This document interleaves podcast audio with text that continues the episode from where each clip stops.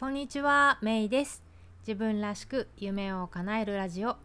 この番組は自分の強みを生かして理想の働き方と生活スタイルを実現したいリスナーのあなたを応援する番組です。えー、というわけで今日はね、あのー最近私、あのー昔もらった手紙の整理をしてるんですね。これ前も言ったかもしれないけどであのーまあ、まだ取っとくものか もうなんかその当時は取っときたいと思ったけどもういいかなっていうのに 分類してでもういいかなって思うものでも結構そのもらった手紙って捨てづらいし結構そのポジティブな何ですかこうオーラを放ってるものとかもあるわけじゃないですか。だからあのコンポストしてるんですね。土に返そうっていうので、えーシュレッダーにかけて、えーコンポストに入れてるんですけどでね、まあ、そんなわけであの古い手紙を整理してたらあの2011年に以前この番組にも出てくれたジーナちゃんからもらった手紙が出てきたんですね。でそこにほんとこの「自分らしく夢を叶える」にぴったりな引用があったので、ね、この番組、ね、番組のタイトルと内容が全然違うじゃないかとただのなんか一人喋りじゃないかとほんと突っ込まれそうですけどまああのそうなんかぴったりな内容があったんでここでご紹介したいと思います。あのねえっとパウロ・コエヨという、えーブラジルの作家さんの「アルケミスト」という小説の一節だそうです。えー Follow your dreams. When a person really desires something, all the universe conspires to help that person realize his dream. っていうことなんですね。いやーなんかねこれをなんかその昔もらっててもに10年近く前の手紙だけど読んでねほんとそうだよなって思ったし、まあ、なんか早い話感動しちゃったんですよこれを見て。なんか一つはそのこの内容にすごい感動したしもう一個はなんかこういういこんなにねいい手紙を書いてくれる友達がいるんだなっていうことにもね改めて感動したんですよね。うん、なんか原書はねこの「アルケミスト」という本原書はポルトガル語らしいんですけどねただえっ、とす世界各国の言語に翻訳されててベストセラーになった小説だそうで内容はねえっとアンダルシアの羊飼いの少年が宝を求めてエジプトのピラミッドを目指すっていう話なんだそうです。うんえー1988年に出版されてるそうなんで私もねなんか読んでみたいなって改めて思ったんですけどね。うん、でこの手紙をもらったのって私が社会人としてアメリカに渡って3年目の時まだ独身でようやくアメリカで仕事を見つけてで就労ビザも取取得することができたっていうそういうところだったんですよね。ででねこの引用の前にあのーこういうメッセージも書かれてて、えー手紙に書いてあった日本に発信するメッセージがあるという話とても興味があるよでちょっと中略してどのような形になるのか今はまだ分からなくても近い将来形になるといいねって書いてくれてるんですね。で、まあ、当時ねそのアメリカとそれでま仕事でメキシコとか行ってる生活でいろんな人に出会っていろんな経験をして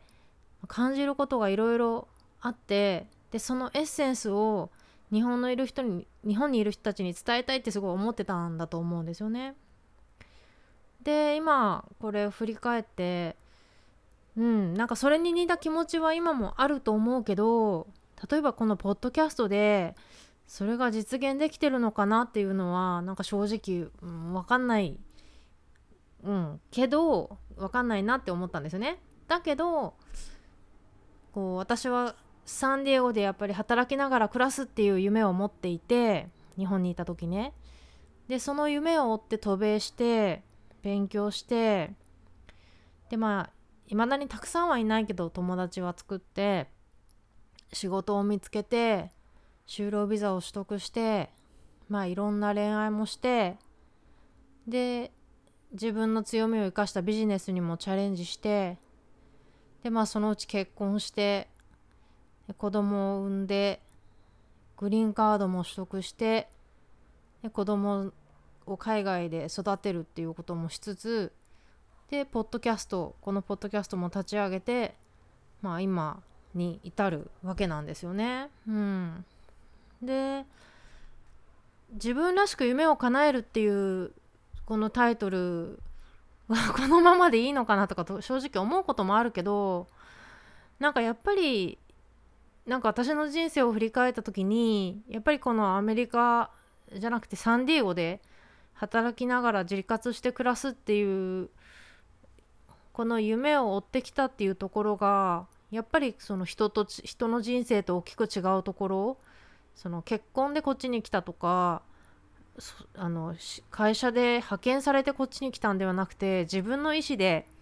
うん、こっちに来たっていうところがやっぱり、うん、他の人と違うところかなって思うんですよね。でうん自分らしく夢を叶えるっていう番組をやってるけどやっぱり夢見ることの素晴らしさっていうのはその夢を叶えられるかどうかっていうことよりもその夢を叶えるまでの過程で他の人がしてないユニークな経験だったりとかまあ酸っぱかったりとか苦かったりする失敗からの学びだったりとかその自分の持ってる夢を応援しようってこう手を差し伸べてくれる人たちがいてでまあその人たちのおおらかさとか優しさに触れたりだったりとか、まあ、そういうことが夢に向かうことの醍醐味なんだなって思うんですよね。うん、だからこう夢が起きすぎて叶わないから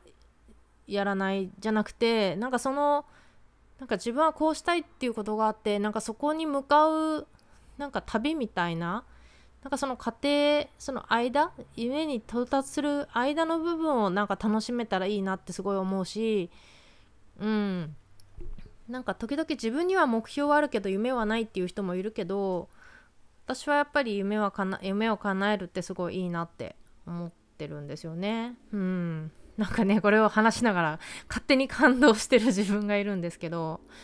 うん。やっぱりね日々の生活であのまあ、ついついね自分に厳しくなっちゃうこともあるし自分に厳しくなるってことは他人にも厳しくなるっていうことになりがちでなりがちなんだけどなんかこれまでをね振り返るっていうこともすごく大事だ大事だし、ね、こういうこともやってきたよねやってきこういうこともできてきたよねっていうことを振り返って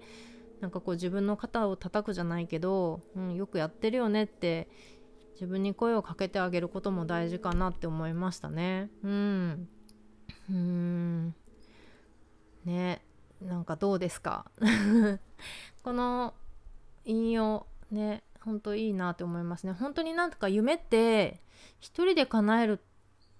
夢とかってない。やっぱりなんか、まあ、夢の大きさにもよるかもしれないけど今やっぱりなんかその過程でいろんな人が絡んでていろんななんだろう本当運とかね運とか大事ですよね。本当うん。なんか私もその自分がこうややりたかったっていうことがあってなんか自分の能力でやったってていうことではなくて本当いろんな運とかタイミングとか、まあ、そこに居合わせた人とかなんかいろんなものがこう重なってねなんかこう形になってきてるのかなとも思うんですよね。うんなんかこれを聞いてる皆さんはそういう経験ありますでしょうか？ね。うんえー、今日ご紹介したこのパウロ・コエーヨの、えー、アルケミストの一節ね、この引用すごくいいですよね。なんかこういうのも含めてね、え、またブログに載せてるのでよかったら見てくださいね。ということで、えー、今日はこの辺で Have a great day! バイバイ